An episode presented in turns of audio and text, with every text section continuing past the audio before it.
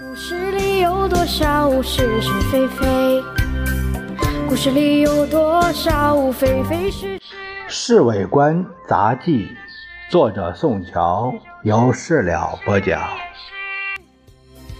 故事里的事，说不是就不是，是也不是。故事里的事。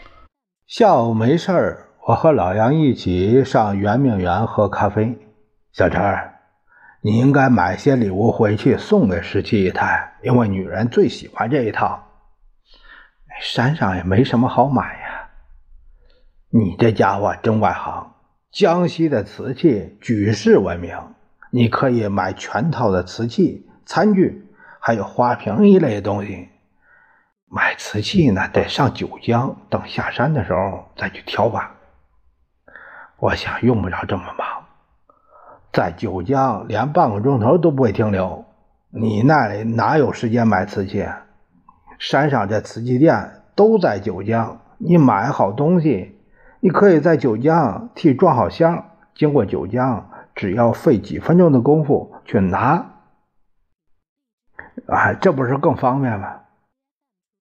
哎，这个对，这个等一会儿啊，陪我去帮我挑几件，我我也没买过瓷器。闲话一句，其实啊，我也该买点东西送给十七姨太。喝完咖啡，我们去逛瓷器店，走了好几家，结果在一个叫昌发的那儿。买了所有的东西，把钱付清之后，那家瓷器店的老板写了一张收条给我，说好在九江平条取货。老板，老杨笑嘻的说：“我们买你这么多东西，什么好玩意儿送我们点啊？好玩意儿？”我大为惊奇。那老板东张西望半天，从抽屉里拿出来个小纸包，打开一看。原来是瓷做的桃子、佛手和梨，彩色缤纷，相当好看。这有什么稀奇的？稀奇的东西在里面。哟，原来呀，桃子里面藏着一对全身金光的男女人像，做妖精打架的姿势。这不是春宫吗？本来就是啊，哎，哎呀，还有精致的没有？没了。